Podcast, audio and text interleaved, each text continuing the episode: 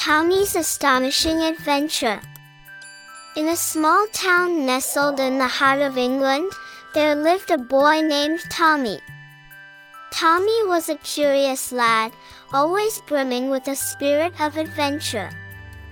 As twilight fell, he often found himself daydreaming about grand explorations and treasure hunts. One night, as Tommy prepared for bed, a dazzling, luminous train appeared outside his window. The train gleamed with brilliance, adorned with lights that made it look like a moving lantern. Hey, Tommy! I'm the dream train. Hop aboard, and I'll take you on a marvelous adventure, chirped a brightly colored bird from the train. Intrigued, Tommy wasted no time and hopped onto the train.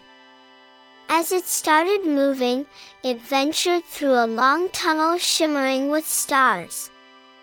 At the end of the tunnel, they arrived at a candy-filled forest. Tommy and the little bird disembarked and met a group of candy creatures who sang and danced merrily. They joined in the joyful dance, swirling and twirling among the candy trees.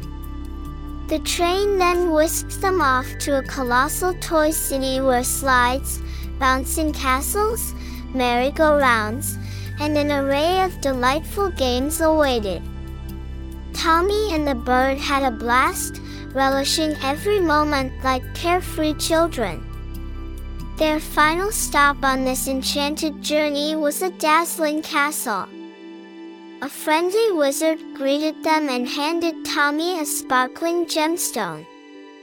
He told Tommy it was a magical stone capable of granting any wish. Upon returning home, Tommy realized that this wondrous adventure had only taken one night. Excitedly, he placed the magical gemstone under his pillow, eagerly awaiting the next day's adventure.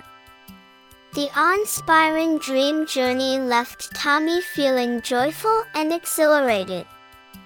He knew that whether in dreams or reality, adventures were always full of fun. May this tale bring you joy and usher you into a world of enchanting dreams.